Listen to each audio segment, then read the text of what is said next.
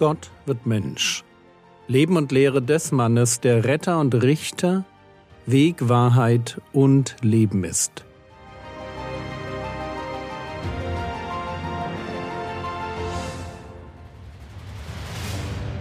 Episode 359 Was den Menschen verunreinigt Teil 10 Am Ende der letzten Episode standen zwei Fragen im Raum und beide drehen sich um einen Text aus Apostelgeschichte 15. Apostelgeschichte 15, die Verse 19 und 20. Deshalb urteile ich, man solle die, welche sich von den Nationen zu Gott bekehren, nicht beunruhigen, sondern ihnen schreiben, dass sie sich enthalten von den Verunreinigungen der Götzen und von der Unzucht und vom Erstickten und vom Blut. Frage 1. Warum werden hier neue Einschränkungen für Heidenchristen formuliert? Hat Jesus nicht ganz klar alle Speisen für rein erklärt? Frage 2. Darf ich als Christ Blutwurst essen? Diese beiden Fragen möchte ich in dieser Episode beantworten. Vielleicht ganz kurz zur Apostelgeschichte 15. Das Problem in diesem Kapitel sind Bibellehrer, die aus Jerusalem nach Antiochia in Syrien kamen und dort Unsinn gelehrt haben. Apostelgeschichte Kapitel 15 Vers 1 Und einige kamen von Judäa herab und lehrten die Brüder, wenn ihr nicht beschnitten worden seid nach der Weise Moses, so könnt ihr nicht gerettet werden. Ich hoffe, das Problem ist klar. Hier kommen Leute, die behaupten, dass Heiden nur gerettet werden können, wenn sie an Jesus glauben und sich zusätzlich auch noch beschneiden lassen. Und man kann davon ausgehen, dass es nicht allein um Beschneidung geht. Der Galaterbrief macht das klar, denn dort kämpft Paulus gegen die gleiche Art von Irrlehrern, und die fordern auch das Einhalten von Feiertagen und Festen. Hängt die Rettung von Heiden an der Beschneidung, also daran, dass sie jüdisch werden. Diese Behauptung steht im Raum. Und sie klingt ja auch irgendwie naheliegend. Wer durch einen jüdischen Messias gerettet werden will, muss jüdisch werden. Es gibt bis heute Leute, die genau das behaupten. Und trotzdem ist es falsch.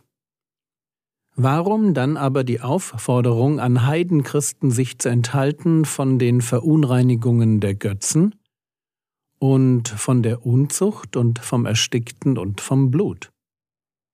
Und die Antwort findet sich tatsächlich im nächsten Vers. Der Kontext ist eben immer König. Apostelgeschichte Kapitel 15 Vers 21 denn Mose hat von alten Zeiten her in jeder Stadt solche, die ihn predigen, da er an jedem Sabbat in den Synagogen gelesen wird. Das ist der Grund. Es gibt in jeder Stadt eine größere Gruppe Juden. Und jetzt müssen wir Folgendes gut verstehen. Die ersten Gemeinden entstanden in den Synagogen. Im Synagogengottesdienst wurde zuerst das Evangelium gepredigt. Unter den ersten Christen einer Stadt gab es deshalb damals immer eine größere Gruppe an Judenchristen. Und auch wenn die Juden sich bereits an einigen Orten ablehnend der neuen christlichen Lehre gegenüber erwiesen hatten, so war es bislang noch nicht zu einer vollständigen Trennung des Judentums vom Christentum gekommen. Mission war immer noch ganz stark Mission von Judenchristen unter Juden noch war das Evangelium nicht zu allen Juden gepredigt worden.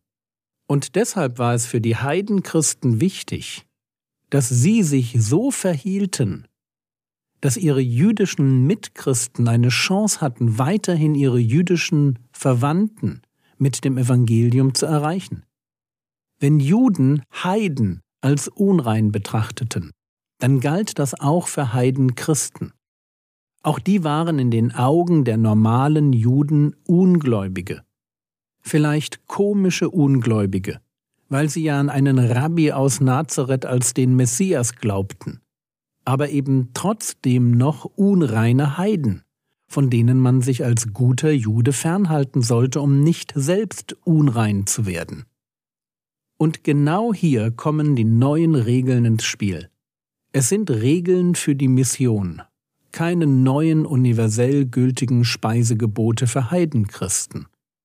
Es geht darum, dass die Heidenchristen sich aus Liebe zu den ungläubigen Juden in der Stadt so verhalten, dass ihre judenchristlichen Freunde eine Chance haben, die jüdische Community mit dem Evangelium zu erreichen. Es geht darum, dass die Heidenchristen in den Augen typischer Juden etwas weniger heidnisch, etwas weniger unrein erscheinen. Deshalb ist der Brief, der die neuen Regeln beschreibt, auch nur an die Gebiete gerichtet, wo neue Mischgemeinden aus Juden und Heiden entstanden sind. Apostelgeschichte Kapitel 15, Vers 23 Und sie schrieben und sandten durch ihre Hand die Apostel und die Ältesten eure Brüder an die Brüder aus den Nationen zu Antiochia und in Syrien und in Zilizien ihren Gruß. Das war der Anfang des Briefes. Und ihr merkt, die Empfänger sind Brüder aus den Nationen in Antiochia, Syrien und Zilizien. Dort waren Gemeinden aus Heiden und Juden entstanden. So, ich hoffe, ihr versteht jetzt, worum es geht. Und deshalb die Beantwortung der Fragen. Frage 1. Warum werden hier neue Einschränkungen formuliert? Hat Jesus nicht ganz klar alle Speisen für rein erklärt? Ja, Jesus hat alle Speisen für rein erklärt und dabei bleibt es auch. Die Einschränkungen hier sind keine neuen Speisegebote für Heidenchristen, sondern sie dienen der Mission. Paulus wird später formulieren, dass er den Juden ein Jude, den Heiden ein Heide und den Schwachen ein Schwacher geworden ist, um auf alle Weise einige zu erretten. Und dann formuliert er 1. Korinther Kapitel 9 Vers 22 ich bin allen alles geworden, damit ich auf alle Weise einige rette. Darum geht es, dass die Heidenchristen sich an den Stellen zurücknehmen, die für noch unbekehrte Juden ein großer Anstoß sind. Im Sinn von 1. Korinther Kapitel 10 Vers 32 Seid unanstößig, sowohl für Juden als auch für Griechen als auch für die Gemeinde Gottes. In einem missionarischen Kontext macht es immer Sinn, darüber nachzudenken, wo mein Lebensstil es den Menschen, die ich erreichen will, besonders schwer macht, das Evangelium zu hören. Und was für den einzelnen Gläubigen gilt, das gilt, wie wir hier sehen, auch für ganze Gruppen in der Gemeinde. Frage 2. Darf ich als Christ Blutwurst essen? Soweit ich das sehe, gelten die Regeln aus Apostelgeschichte 15 heute nicht mehr. Die Mission unter den Juden ist abgeschlossen. Ich kann das Prinzip in einem anderen missionarischen Zusammenhang natürlich übertragen. Wahrscheinlich macht es auch in Deutschland keinen Sinn, als Missionar unter Moslems auf ein Schweinesteak und ein gutes Bier zu bestehen. Und Gemeinden in Indien sollten, weil sie unter Hindus missionieren, beim Gemeindeabendessen definitiv auf den Rinderbraten verzichten. Das Prinzip gilt. Aber die konkrete Regel aus Apostelgeschichte 15 gilt nicht mehr. Und deshalb verbietet zwar das mosaische Gesetz das Essen von Blut, aber dieses Gebot ist erfüllt, weil mit den Worten Jesu nichts, was von außen in den Menschen hineingeht, ihn verunreinigen kann. Blutwurst ist also okay.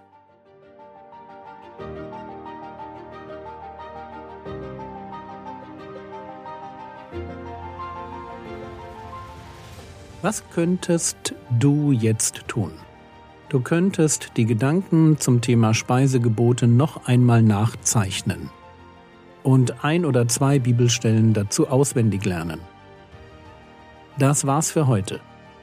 Wenn du das Skript zu den Episoden suchst, du findest es in der App und auf frogwords.de.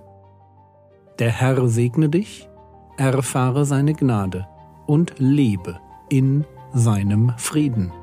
Amen.